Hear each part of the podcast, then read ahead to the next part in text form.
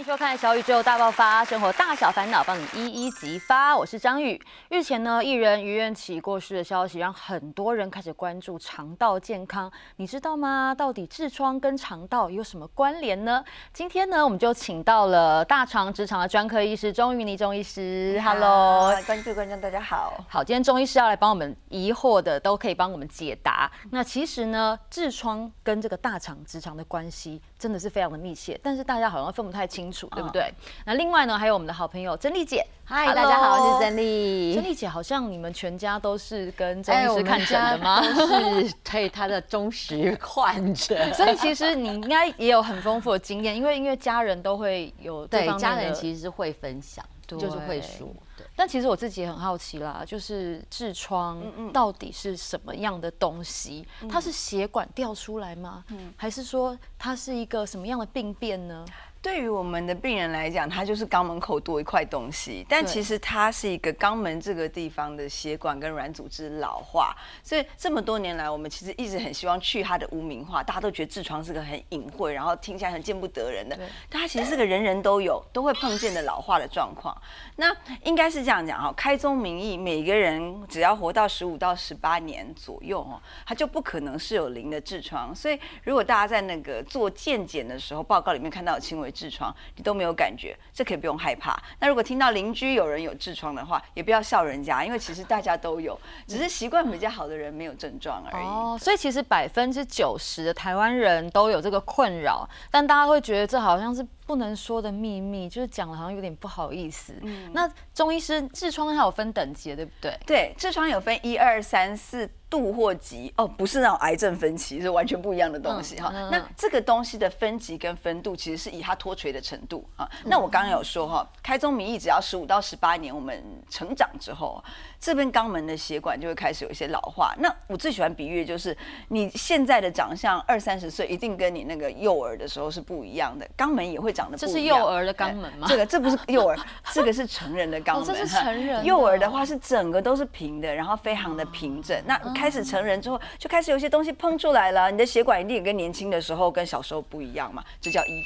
好。但是很奇怪，这个蓝色的部分它是血管，它是血管。那为什么血管它可以直接掉出来？血管不是包在肉里面吗？血管这个肛门这地方的血管是很细的血管丝线网。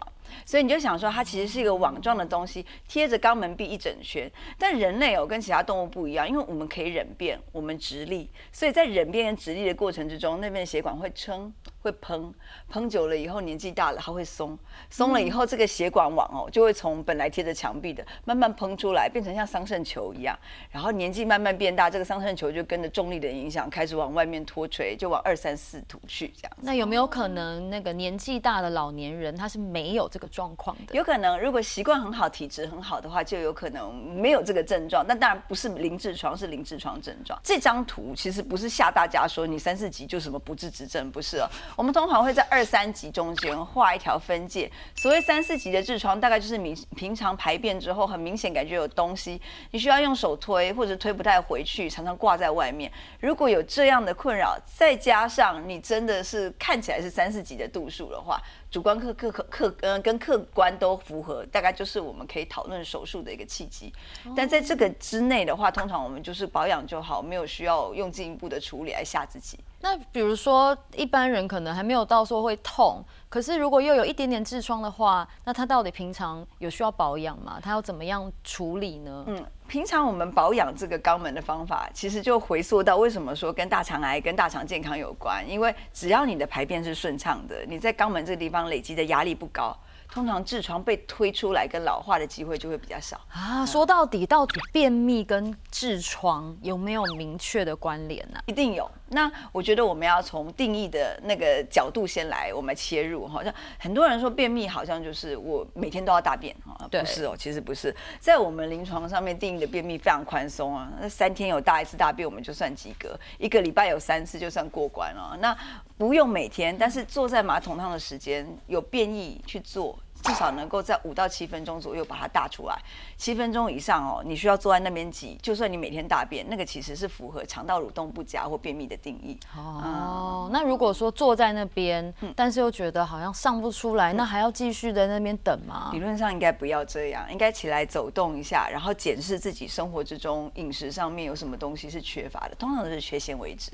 哦，原来是这样。珍丽姐是不是好像有这种困扰啊？其实，在生小孩之前，我觉得女生多多少少都有便秘这个问题。那其实因为我那时候就是有时候出国，可能出国五天去玩，那你知道习惯可能就还有那环境的改变，还有马桶会认马桶，所以可能五天都没上厕所之后，你就会发现肚子越来越大，然后进食的东西越来越少。然后那时候就觉得我出国就是要来享受美食的，然后我这样越吃越少，不都没吃到，所以我就会去买。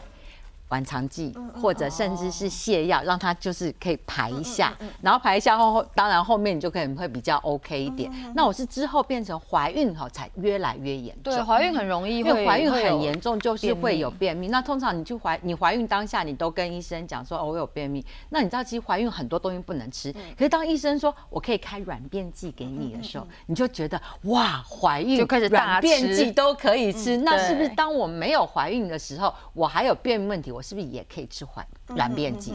这个答案是肯定的哦。所以一般来讲，我们病人有的时候很可爱，会觉得他自己买市售的成药，然后有的时候标榜比较天然，感觉上好像比我们处方开的软便剂还要温和哦。其实不是，因为就算是天然的东西，像我们知道有些番泻叶成分的，它的刺激性会会比我们在诊间开的某些软便剂，像给孕妇的。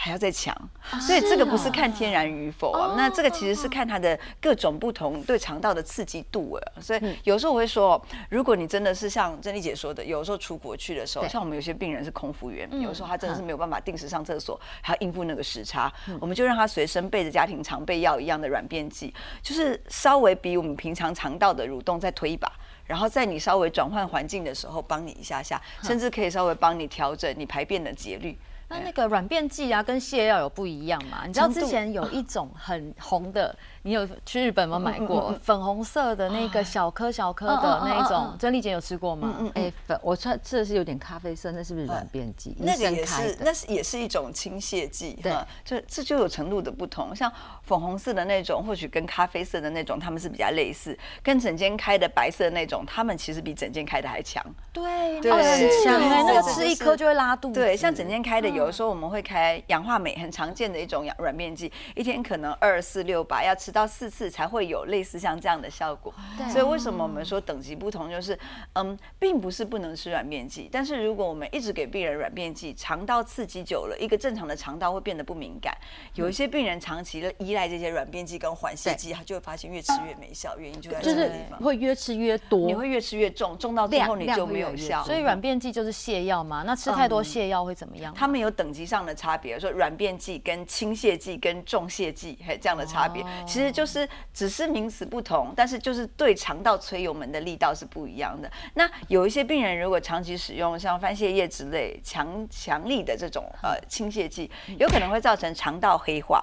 但这个时候也希望大家不要把它污名化，听起来好恐怖。对，肠道黑化，什么叫黑化？肠道黑化就我们做大肠镜的时候会看到，哎，那里面有一点小斑马斑纹的那种感觉，黑黑的，看起来很恐怖，但它没有致癌的可可能性啊。就是他就只是告诉我们说，这个病人可能长期没有从饮食根本着手，长期依赖了这个泻剂，呃，导致的结果是年纪大的时候，他会无药可吃，他肠道不怎么能够动，所以他可能就真的用一直卡在那边，那样卡很久，有可能就要用挖的。所以像这种状况之下，我们就跟病人，但是它是可逆的哦。如果你开始找到了正确的饮食方式，然后我们吃回多的纤维质，减少这些药物的使用，这肠道黑化是可以逆的。嘿，所以那个倒是还好。像我有个朋友啊，才二十七八岁，然后他一个礼拜都不上厕所，而且是长期这样子。那我想问一下中医师，什么样的人他比较容易便秘？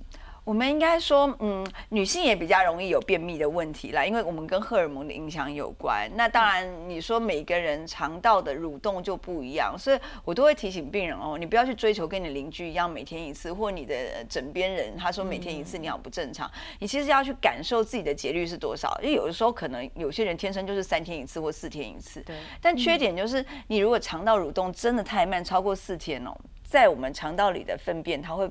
水被回收回去，变得很干，就会变成像羊屎便一样，然后就会带来我们说的痔疮问题。对，所以大家最想知道是，还有怎么样的人要小心，你可能会有痔疮。我觉得几个大方向，大家可以稍微有一个概念，然后提醒自己不要踩到这个雷区哦。像排便习惯不稳定，有些病人会告诉我说，我都没便秘，我就是常常腹泻，为什么我有痔疮？腹泻当然会痔疮啦。然后我们又重新回到那个理论，肛门的肛管旁边有血管，你如果常常撑它，这就是我们大便的时候有便秘，撑撑撑撑撑久了血管会松。哈但如果冲击的往下拉，皮跟血管也会被你往下扯，重力向下，它也会松。所以便秘跟腹泻都是造成痔疮的原因。所以稳定最重要啊，稳定没有是一定要黄金大便了，只要没有便秘腹泻，我们都算过关啊。那第二个是缺乏运动的久坐久站，好，久坐久站，病人就会常常问我到底要坐多久，站多久起来？不，这不是重点，重点是有规律运动的习惯。qua. 所以缺乏运动可能是现代人最容易碰到的。曾丽杰在运动吗？没有，是不是？所以应该会有影响，会有。为什么缺乏运动会有影响？它有两个层面，一个层面是因为不管你坐或站，肛门的血管永远压在你身体下方，除非你倒立生活啊，所以它是一个没有办法你扭转的一个部分。那血管就像一个袋子，我们想袋子好了，你装了东西装久了，那个袋子弹性松了，它就兵败如山倒。但如果你有在运动的情况下，血管的管壁是活。活的，它会变得比较有弹性，血液就不会在里面蓄积啊。有弹性的话，就比较不容易松脱掉下来。嘿，所以这是我们以循环的角度而言，整个身体的循环。对，所以因为血液过去的速度快，不会沉积，就不会沉，不会沉就不会有痔疮往下掉啊。那第二个就是，如果有运动的人，他的那个自主神经系统会比较稳定啊。那我们人有交感跟副交感，你平常不可能去调控这个自主神经，你只能够靠运动去平衡。所以在这个过程之中，平衡了以后，肠道蠕动就会稳定，稳定了以后，排便稳定，回到第一点。那如果上了年纪的，比如说有些长辈啊，他们健走，这个也算可以啊。讲到运动这个，我都跟病人讲，我没有要病人一日变国手。其实你 没有没有，也没有要你马上去跑马拉松，不用不用不用。你只要能够平常你都是静态的，然后你把你搭车啊、散步的距离拉长，都会有帮忙哦。就平常如果你找个一两站公车站下，然后走路的距离长了，都会帮。嘛，走了以后稍微把速度增快，变成快走，这会有帮忙。能跑步就跑步。那如果做核心呢，会不会更有会有帮忙？但是因为核心的运动，它动到的有氧部分少，血液流动的比较少，所以如果你是针对痔疮的部分的话，那其实要有有氧运动，它帮助会比较大。但像珍丽姐提到的核心运动的话，对于附近的肌肉张力跟弹性都很有帮忙。所以两样综合，通常是我们给病人很大的一个一个正向的一个目标，这样。那呃，医师在诊间有没有看过是因为胖或者是负压很大发生的这种痔疮？这个就比较无奈了。像有一些病人是曾经很胖，然后瘦下来，然后在你那个腹腹部的压力很大的状况下，肠道装在里面嘛，然后肛门在下方一挤，就像挤牙膏一样，随时挤，就算他瘦下来，这个地方就松了哈。所以胖是一点，但胖如果排便稳定，还抵得过。最可怜的是孕妇，对，因为我们通常看到，对，那我想大家如果怀孕生产，我们都有这个经历，兵败如山倒的那个瞬间的。我常常开玩笑说，怀一个宝宝，这十个月就等于加这个痔疮年龄哦，加十岁，那种感觉啊啊，它其实是一个撑又压的一个过程。但百分之七十的孕妇在我们统计起来都会经历大大小小痔疮问题，但其中有一半。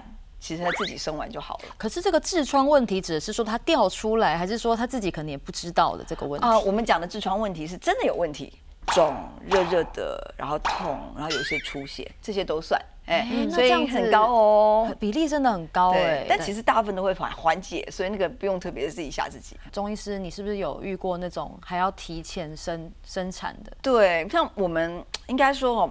这个原理上面，因为怀孕当中，你的那个骨盆腔血液会是平常的一倍半，所以你就想那边如果本来在怀孕前就有一点点痔疮的若有似无的感觉。一怀孕之下，血液灌进来一倍半，它就整个撑起来。那呃，肛门这个地方吼，算是最忌讳跟最害怕碰到，就是当你血液涌进来的时候，血液是有粘稠度的东西，它会塞成血块，是啊，就会淤血在里面，淤血在里面的痔疮就会变成硬的，像石头一样。痔疮会变硬，这个叫做血栓痔，这是有急性状况，这会痛到你没办法生活在地上打滚。我看过开刀不可吧？这个有的时候不行，像怀孕当中，但是它可以挑。那就是人家讲不能坐以子的痔疮，不就是这坐个也痛然后站也会哭。我我见过太多病人在哦诊间哭，就是因为这种血栓型的痔疮。那通常因为淤血，我们都会建议病人坐浴嘛，泡盆帮忙，有点像热敷的概念，呃消那个淤血。但有时候来的太急性了，就可能要到诊间来，我们稍微像挑痘痘一样把它挑开，把血栓挤出来，先把里面的血块给疏通。那我之前就有碰过嗯比较辛苦的妈咪吼，她就真的是到怀孕之后阶段，因为肚子真的很大，然后骨盆腔真的很充血，每个礼拜来，一直来到最后他真的受不了，他说我还剩下两个礼拜是我的预产期，我要来催生，我催生完隔天我就要来开痔疮。所以临床上我们真的最快，如果你会阴不是很肿的话，自然产后隔天可以开痔疮的原因就在这边。有些妈妈真的太痛了，你真的不要让她等，原因就在这里。所以就是很多都是孕妇来找你就对了。对真珍丽姐自己有这个经验吗？怀孕的时候？嗯，怀孕的时候其实本来就是会有便秘，那可是因为我便秘的状况，其实我自己知道有点严重，就是。呃，你知道我在洗澡的时候是摸得到有一颗掉下来的那个感觉，可是事实上，因为结束就是怀孕生完小孩之后，我觉得它并没有影响到我的生活，嗯嗯，所以其实对我来讲，我就觉得，哎，那应该就不用去看医生吧，也不会痛嘛，对不对？因为不会痛。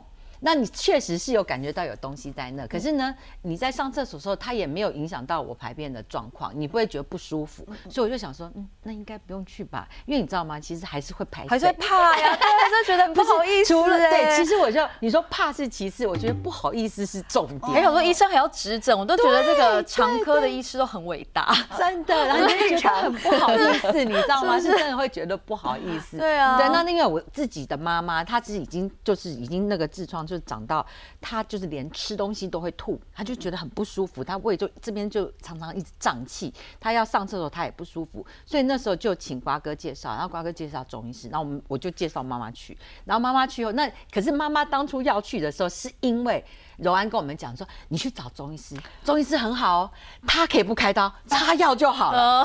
所以我们那时候都觉得也 是擦药就可以了，你知道吗？所以我们就介我就介绍妈妈去，然后妈妈去以后，妈妈说。骗人！中医师说我很严重，的 真的要可以，开刀有的真的不行 啊。然后我妈说：“哎，跟柔安姐讲不一样哎，为什么我要开刀？”然后我说：“那弟弟呢？因为我弟弟也有去看，他表姐有去看，然后他们就说弟弟只要擦药就好。”对，所以我妈就说：“对啊，为什么？为什么他擦药就可以，我不行？”我说：“不，你问我，我又不是医生，我怎么知道？你要问中医师啊。” 对，所以才发现，其实有的时候，其实痔疮的不同大小，其实处理的方式也是不一样。为什么痔疮会妈妈会想吐啊？这是什么原因？其实应该不是，那应该是妈妈本来肠道蠕动就没有那么的好，对对，然后上了年纪鸡了，鸡生蛋，蛋生鸡，有的时候因果会让我们的长者有一些混，淆，因为他就是好像那个。听他说，他的痔疮是已经塞到肛门了，所以其实他排便是不顺畅的。然后不顺畅之后，就会导致他就可能肠啊就胃胀气，肠胃这边就很容易胀气，他变成吃东西就会想要吐，这样长辈真的很辛苦欸，所以就很不舒服。那珍妮姐，你先生是不是也也是找我先中医生他师？本身呢，他是只要去厕所，比如说他每次要洗澡前，他就去蹲厕所，然后就所以他在蹲厕所加上洗澡，其实他洗澡是五分钟，他蹲厕所就蹲了半小时。可是他至少在厕所就将近花了快一个小时，就是这样。那我那时候问他，我说：“哎、我好像有听说坐太久不好、哎，嗯，坐太久不好会有痔疮他会。一边看手机一边？啊，那当然啦，一定的。现在大家都是因为反反正想说要上厕所，就坐在那里等便意，顺便就会划手机。那他他是跟我讲说，其实因为他自己也知道他有痔疮，嗯那可是呢，他觉得没有影响，就是他跟我一样没有影响。可是呢，你知道我我就说，你确定你没有影响吗？因为你知道吗？就毕竟夫妻，所以我看我说，我觉得你那么太大颗了。你有去帮他检查，就是看自己有讲，我说看你太大颗，你确定你真的不要去看医生？他说我现在是没有什么感觉啊，所以应该不需要吧。我说哦，好吧，我说你那也是不好意思吧？对，所以他终究是没有开刀的嘛，还是没有那为什么中医师痔疮一定要开刀嘞？没有一定要，我们的开宗明义就是，这个痔疮如果没有带给你任何困扰，你的困扰都不是因为它引起的，那你本来就不用开刀，保养就好了。但有一些像珍丽姐的妈妈，就她叙述的所有的困扰都围绕着这个痔疮转，你就发现说啊，这个东西我没有办法擦药让它不见了，我们可能就会建议她说手术可以改善你说的这些困扰。所以其实最主要我们会围绕着病人。担心的这些或困扰他的症状呃而定。那刚刚有提到一个关键，我也跟大家澄清一下啊、就是你可以不要呃因为担心开刀而不要去开这个痔疮，但你不要都不看。哦，原因是因为痔疮的各种症状有时候会跟直肠低位的癌症混淆在一起，对所以你一定要有一个人替你看了以后，确定你的这些症状不是因为癌症引起，是痔疮。所以其实我现在才听中医师讲有解惑，哎，就是我们以前都觉得痔疮是一个很隐晦的疾病，但好像就是一个正常的老化过程嘛，对不对？所以其实很多人都有。那就像老化，有人可以选择要不要拉皮，对如果没有不舒服，不要拉也没关系。对。所以那个 痔疮开刀就会好吗？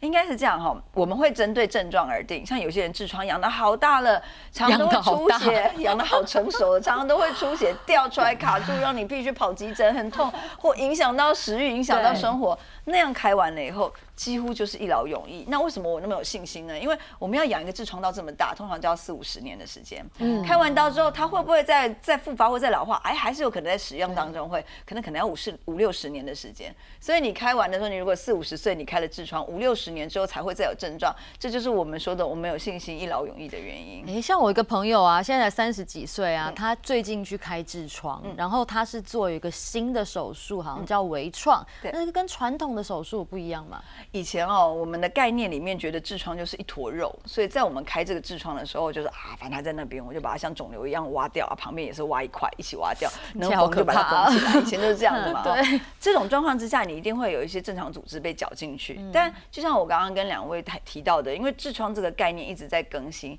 它其实是老的血管。那你是老血管又不肿瘤，为什么要把旁边一起牺牲掉呢？所以微创就是我们概念上开一个比较小的伤口进来，里面的老血管像抽丝线一样把它从里面抽出来，旁边好的黏膜啊，尽量都不要打扰它，肌肉不要碰，我们把它贴合回去。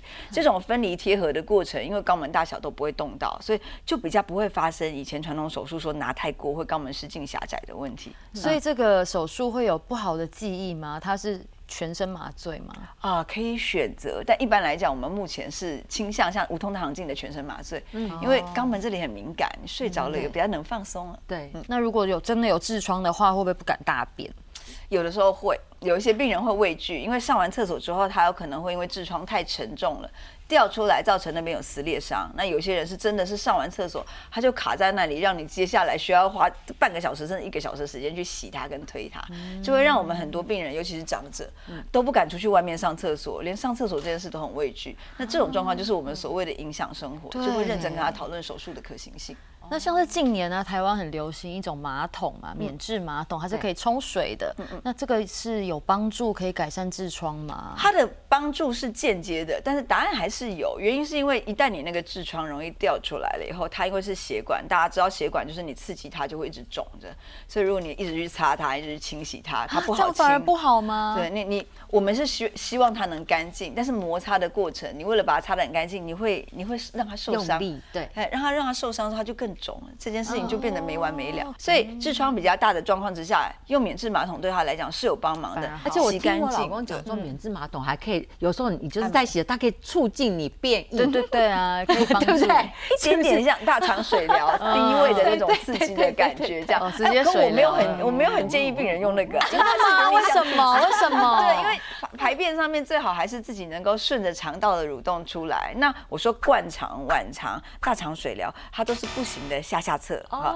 那，所以第一个应该是平常我们饮食注意，真的不行的时候吃点益生菌啊，吃点酵素啊，帮助它蠕动。再不行吃点处方的药物啊，下下策才是晚肠、灌肠的水疗。所以最好还是以自然的自然方法就当对了当然那其实我们也很好奇，痔疮跟这个大肠啊、直肠癌到底有没有关联呢？如果有痔疮，是不是更容易会得癌症呢？哎，其实今天要帮大家来解惑了。中医师，这个是真的吗？没关系啊，没关系所以大家都很担心这两件事那哦。他们症状是不是很像？但是两这个问题就是他们症状其实几乎是有可能是一样的，就是痔疮绝对不会变成大肠癌，但是很多人都会以为我就是个痔疮，所以他不会去看诊，所以这就是我们为什么提到说你可以因为害怕开刀，这辈子都不开痔疮，但你不要因为害怕开刀这件事连看你都不去看，因为我们有太多病人根本就是本来有痔疮，可是他有直肠癌，然后他一直以为这是痔疮症状，然后错过了治疗的时机。这两个症状到底是哪里很像？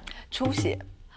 很多病人跟我说：“哎、医生，我这个出血，像我们常常都会收到那个 mail 里面啊，就是对一缸出血的便便这样子，然后你想说，哎、这个是鲜红血，这个鲜红血应该是痔疮吧？没有，我告诉你，第一位直肠癌出也会出鲜红血。所以你的 email 打开都是看到病人的肠排泄常有物这样子。还有痔疮的样子这样子，所以嗯，我们讲这个东西不要用猜的，这个要定期做检查。说实说真的，那个光看照片可以看得出来它是什么问题。不行啊，又不是在通灵，所以有时候我看一看，我就跟病人讲说啊，你要来门诊。简单的肛门指诊，在我们的门诊就可以做，不用麻醉什么，就可以发现一些可能潜在的问题。到底大肠癌啊、直肠癌，像这些癌症，我们其实听了都五煞煞，也不知道到底差别是什么呀？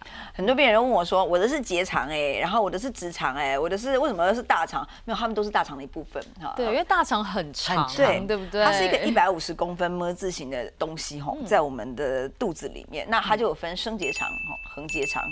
降结肠，然后乙状结肠，这些都叫结肠，然后再接直肠。好，不用管，他们都是大肠的一部分。所以你听到的结肠癌、直肠癌跟大肠癌，其实它只是部位的不同而已啊。嗯，那当然，因为它部位的不同，受刺激的地方点不同，然后统计起来发生癌变的机会也不同。这样，嗯，那那我们统计起来，通常最常发生发现有癌症的地方是在下端的直肠。为什么呢？对，这个哦，其实是统计学的结果。那我们当然有推测，因为我们的粪便刚开始形成的时候，旅行了很长的时间，最后堆积好几天没有大，比较容易累积在直肠这边。直肠可以放很多粪便，所以如果它有一些致癌物质的话，它放在直肠这地方时间长，就比较容易刺激它有产生。比如说像那种一个礼拜没有排便的人呢，他的那个毒素是不是都在这个直肠？它比较容易累积在直肠，因为大家就累积在直肠，然后最后哎集合好了要上的时候一起上出来。但我要提醒大家，就是直肠再往下面一点点就是肛门哦，就这里嘛。对啊，所以直肠跟肛门其实非常接近，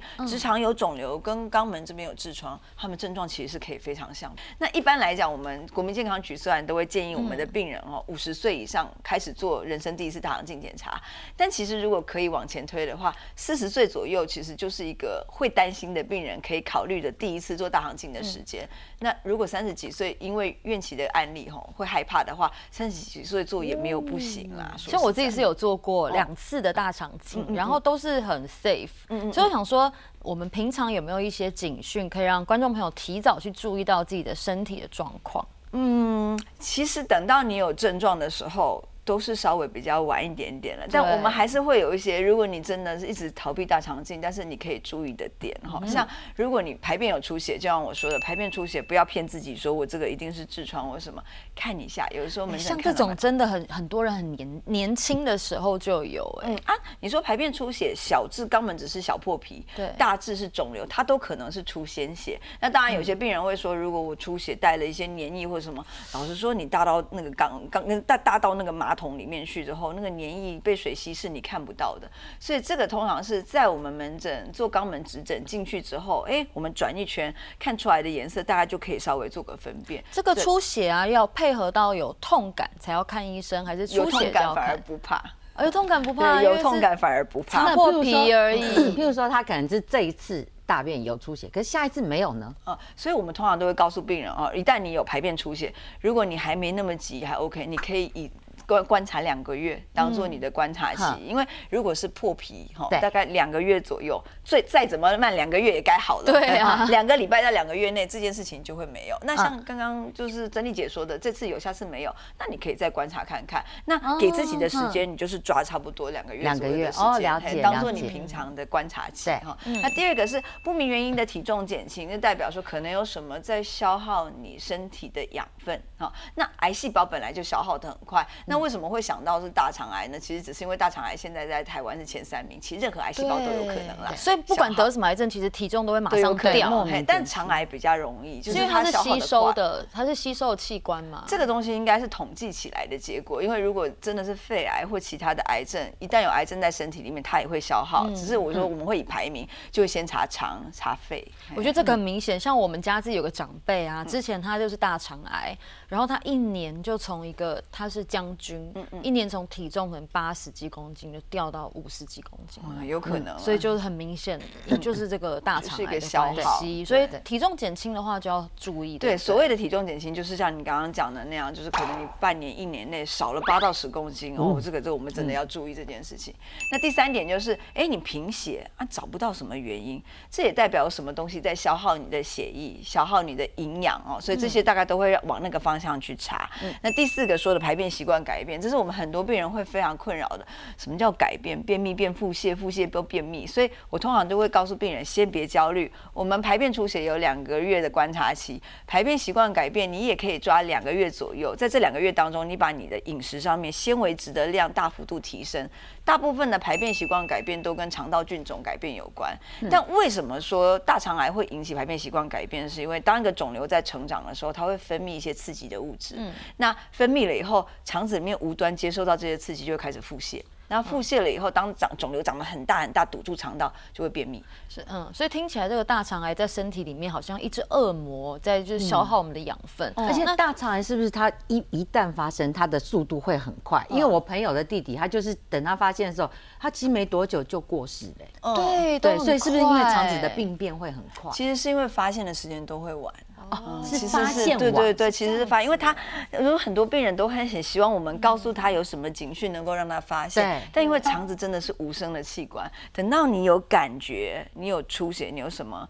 去发现的时候，通常那个癌细胞都跟着下面浆膜层，不知道跑到哪里去了。哇！所以你就算把那个地方肠子截断，跑到其他地方器官的，或是淋巴里面的这癌细胞，它就像种子一样就开始长，然后一起同时消耗你的身体。哪一些人呢？你看是不是有一些可以注意的地方？比如说有什么坏习惯，很可能就是这个高风险的人。嗯，我们还是开宗明义讲，就算你没有这些，最好还是规律去做检查。但如果你有这些，请你认真的考虑在这几。年就去排个检查哈。那我们说什么叫做高度风险？像第一个，你家族里面如果本来就有大肠癌的家族史，这个代表基因上面可能本来就比较容易受刺激。那我们说的大肠癌家族史，呃，直系血亲是最重要的，爸爸妈妈、爷爷奶奶，这个是最容易的。那如果你这些直系血亲啊，他发病的年龄是年轻的，那代表你家族里面这个基因是很强的。所以，比如说本来呃发病的年龄是五十岁，那你就要考虑减十四。十岁做第一次大肠镜检查，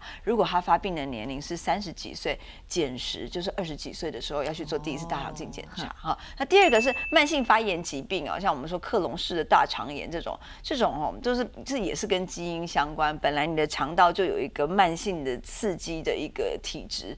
就会容易病变，但是这个医生会告诉你啦。通常这类的病人也会规则的在做追踪。那第三个是好肥胖跟缺乏运动者，这是统计起来的，因为它会增加我们肠道里面接收这些癌细胞刺激的受体。哎，打个岔，医师，那这个缺乏运动，你有没有建议哪一些运动？一般来讲，我们就跟着国民健康局三三三嘛，一个礼拜三次，然后每次三十分钟。如果以有氧运动或重训都可以啊。有氧的话是顺便顾痔疮的症状这样子。其实运动很棒。对啊，很棒。但是我也会告诉病人，你如果本来没有运动习惯哈，你也不用追求三三三，因为有时候我们真的很忙。就一一一哈，你也可以一次九十哦，一次九十，对，一次九十。但是时数最好是够，因为够了以后，对肠道跟对血液循环的影响才会很明显有正向的影响啊。这第四点，台湾人也会都重啊，爱吃烧烤炸，对，丽姐爱不爱？当然啦，辣啊，当然就要吃，一定要吃辣。我们说这个哈，我说我们平常也不是那种非常严格限制病人饮食的医生，所以我不会告诉你都不要吃这个。可是底子要好，所以一个病人如果平常他吃的纤纤维质哦，青菜水果都多，有的时候吃一吃喜欢的东西本来就没有关系。但请记得，如果你吃这种烧烤炸辣的东西的时候，可以的话，记得你也是补充一些纤维质，在同时去稀释那个自由基跟那些刺激物质对肠道。的影响，所以这个就是，如果你总是吃这个，然后高脂肪的食物，那你又会担心大肠癌，请你定期去做检查，不要猜哈。那最后一个是啊，所有的癌症都会提到吸烟啦，因为它也是一样，致癌物质会整个身体里面跑，所以这个东西也是一样。啊，要戒烟很困难，所以如果你有吸烟，请提早做大肠镜的检查。嗯，像珍丽姐自己会不会说叫老公也去做个检查呀？我们其实还蛮规律的，真的，因为我们就是我觉得可能我们比较怕死，而且我们每两年 检查一次。你老公也是吗？一起一起夫妻一起就是会一起去做。那可是因为。当初我好像记得我们三十几岁就开始就已经有开始做，那我今天现在知道了，三到五年再检查就不用那么浪费钱了，每两年检查一次，其实都还蛮贵。那因为有息肉，你们都会当下就是请他切除去检查，对对，看那息肉是良性还是恶性。那原则上其实都是良性的，所以我们就觉得哦，可能都状况都是还是 OK 的。所以大肠性的检查，我们一般人是两年做一次吗？啊，一般来讲，如果你第一次检查了以后连息肉都没有，心比较宽的，你五到八年。再一次就可以了。哦，那我五到八年，对啊，其实是这样，所以以您的状况的话，大概八年做一次，我觉得其实就不错啊。谨慎一点的，五年是差不多。但如果规律像珍丽姐这样两三年、两三年一次的话，我觉得是很好的。像我自己的话，因为我都会有息肉，所以我的体质上面可能就比较容易大肠受刺激。虽然我吃的很健康，所以不是吃的健康就不会有哦，这跟基因有关。那我就固定三年、三年来做一次。嗯了解所以 有息肉的是三年三年，像我爸爸也是嘛，所以就是固定三年做一对，像这一次这个主题看完一轮之后，赶快跟爸爸说，再去继要赶快去再去做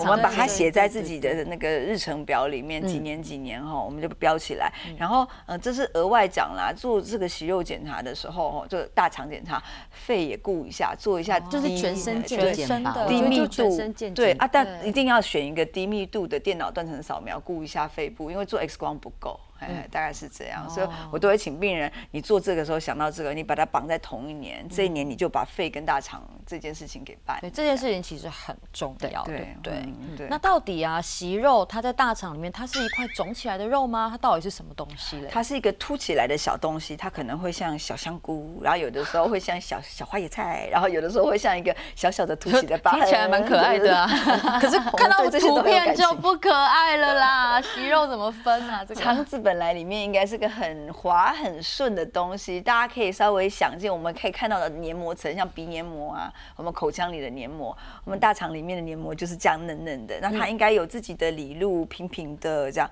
哪一天凸了东西出来，就是不太对。但我的病人有的时候会跟我有鬼打墙的这种对话，就说我有息肉哎、然后我说可是你的报告是良性的啊、他说那我息肉为什么不用拿？因为报告是良性的、啊，那为什么良性息肉不用拿？那是息肉哎、鬼打墙。鬼打墙哦。可是，一般人真的会问这种问题，因为像我听到也会说息肉为什么不用拿什么是良性，什么是恶性？息肉就是多的肉。多的肉，那多出来的东西，其实它有它的长相。像一般来讲，我们会 分它的长相。我们刚刚形容那么多长相，是我们多年看一看它，跟它很熟悉。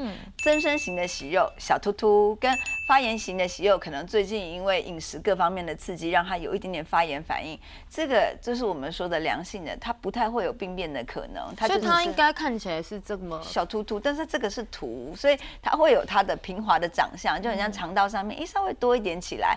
这种我们判断它的恶性率很小，我们就没有必要去肠子里面刮它那一下哈。但如果我们说腺瘤型的息肉，不管它长得像小香菇、小花椰菜或什么突突或扁扁的城城堡，我们形容的各种，这个就是有一点点病变可能的，我们会送检查。嗯，那送了检查之后，它通常哦，你心里面大概就知道，以后你再受到这种刺激，跟受到这种再长息肉的这种这种几率，大概大概有多少？像这种息肉啊，它大的话会不会挡到排泄物啊？它不会那么大，像我们刚刚讲，大大概一公分多，所以我得说哈，哦一公分多高度增生的息肉就会引起我们很害怕它变成癌症，嗯所以它不用很大。你看一公分多，怎么有可能给你什么症状？所以我说不要猜这个东西，等到它大到可以给你症状的时候，通常都很后面。那如果是良性的，一般人还是会觉得说，还是割掉比较好吧。如果哎，它可是现在的健检不是都会让你先写，就是说如果发现息肉，你要不要切除？对对对对对对对，对对不管良性，所以到底要不要切除啊？我们都写，我们都勾切除，应该是这样。如果呃，这是对的，这是对的，哦因为 因为如果不切除的话，有一些像那种看到会把我们绑手绑脚，我们不知道到底要不要去动它哈。嗯嗯应该说这个息肉到底要不要切除，我们有我们临床的判断。如果我看到它，我觉得哦，这个东西是稳定的，它就只是一个可能你使用这么多年凸起来的一个增生型息肉，那没关系，我们没有必要因为这个样子去刮它一下。这样我说刮了还是有个小伤口，它会需要复原，虽然病人都不会痛啊。啊，当然看到你已经勾了，我看到腺瘤型的息肉，我一定拿，嘿一定把它拿掉腺瘤型，掉就。是这个有可能有问题对的。对对对嗯那息肉是越大越可能会病变。不是要看它里面分化是什么，所以拿下来之后，我们就会送检，嗯送看它是哪一种种。但是有的时候发炎型的息肉可能看起来，哎好像范围不小，但是腺瘤型的息肉可能很小，但是里面细胞长得快慢，当下我们拿下来看的时候，是腺瘤型的比较危险。嗯哦，真的哦。那我也要提一点，为什么不是看到息肉我们就开枪？是因为我们在拿那个息肉的过程中，肠壁其实也没想象中的这么厚，虽然它也没很薄啊。拿的时候它有深度，所以它还是会有。肠子破掉的风险哦。哎啊，这个本来就是一个风险。那因为每个人肠壁的厚薄度会有个体差异，嗯所以如果不是必要，我们也不会特别去刮它那一下。但如果有必要的话，冒那点风险去减少你未来有大肠癌的几率，这件事情这个风险我们愿意跟病人一起承担。所以像这种这三种，哪一个是最恐怖的？嗯，通常不一定要看它分化，所以拿下来了以后，我们会送病理检查。所以珍丽姐，你之前的应该是属于都应该算是，我觉得应该就是也有过那种就是腺瘤型，只是它切下来后，可能去化验的时候是 OK 的，他就跟你讲说没事，不用担心，这样。了解，对，追踪就好。所以其实大家如果真的有息肉，也不要太紧张啦，还是要问医师说这到底有没有需要动手术，对不对？是，但是不是日常就可以保养呢？珍丽姐好像蛮会保养的。其实也不是说我会保养，我觉得因为我们上节目，然后大家听到医师啊这样讲，你就会觉得我可能还是要注意一下。那因为我本身不就说一直都有便秘的习惯，所以其实我是靠吃益生菌。因为我觉得那时候我们在去就是怀孕当下的时候看医生，医生是跟你说除了可以吃软便剂之外，他说那你尽量还是去找酵素或者是益生菌。那我就问他那什么好？他说没有什么好，适合你的就是好。怎么样叫适合的呀？我们怎么样知道自己到底要吃酵素啊、益生菌还是软便剂嘞？我觉得我们先切入从大家现在很喜欢讨论益生菌议题。有时候我听到都觉得说，病人回来跟我说那个益生菌我今天吃有效，明天吃没效，我排便不顺我就吃点益生菌这样。然后我就想，益生菌不是这样吃的。那怎么吃啊？益生菌是一支菌嘛？你想说菌这个东西它是活的，所以你的目的除了你不然吃软便就好啦。你的目的其实是希望它能够在你的肠道里面去改善你肠道的环境，所以你要养它哦。那有时候我跟病人讲哦，你选菌不一定要选厂牌。你今天如果买了说我要试这支菌，你先记得它的名字，然后你吃了这个益生菌之后，你要吃大量的蔬菜水果去养它。好菌喜欢吃蔬菜水果，坏菌都会吃一些红肉啊、高脂肪的东西。所以你养它的过程之中，你一定要配合大量的高纤饮食。那一边在做这个试验的时候，我们都会给自己二到三周的实验。去看看这个菌到底能不能改善你要的标的，像有些人的标的可能希望我能肠道通畅，有些人是希望我能够过敏比较好，那你就观察这两三周到底它有没有给你改善。如果没有，它不是你命定的菌，要不就是活不到你肠道里，要不就是它就是没有办法。达达到你要的效果，那请换菌哈，就是不要再买再换一个，不要再换同一厂牌，对，不要再换同一厂厂的不同厂牌的同一支菌，不要。然后换了以后，应该是说你如果找到了，你就稳定的吃这支菌。就如果你自己感觉体感有差的话，有差，稳定的吃这支菌吃三个月。然后让它住在你的肠道里面，然后再来你就不见得需要吃这支菌了。哇，所以可以一劳永逸吗？你要养它。那换一个角度来想，因为有些病人就会走了很长远的路，买了很多的益生菌试了都没有用。但是其实最根本的是，只要你大量提高你常就平常饮食里面的蔬菜水果量，嘿，它就可以从你肠道里面筛选出好菌。那像我们如果只靠吃益生菌，可是我不吃高纤素那就是有吃有效，没吃没效，那个就比较容易会这样，比较容易。因为不吃蔬菜就只要是益生菌这个意思吗？对对，但是因为你知道，有像我们就会有像，因为我不爱吃蔬菜，我说我说实话，我不爱吃蔬菜。那我吃的水果其实也不健康，比如说我喜欢吃腌的芭拉，就是有加工过，超不健康的，就是不健康的。可是因为我就觉得，因为我不健康，所以我应该要吃益生菌。就说有时候我们的想法是不太对的，就是想说哦，因为我不健康，所以我是不是应该吃益生菌来保养我自己？对对，所以其实是错误的嘛，就是应该还是说吃了益生菌，你还是要尽量配合一些。可是珍妮姐，你愿意吃益生菌，我觉得你还是有概念，你你就不会想说，我愿意吃，是我觉得我好那边不健康，我就要从这里补充。那是不是像珍妮姐这样子，如果不爱吃蔬菜水果，然后又不吃益生菌 的一些，那就有没有一些？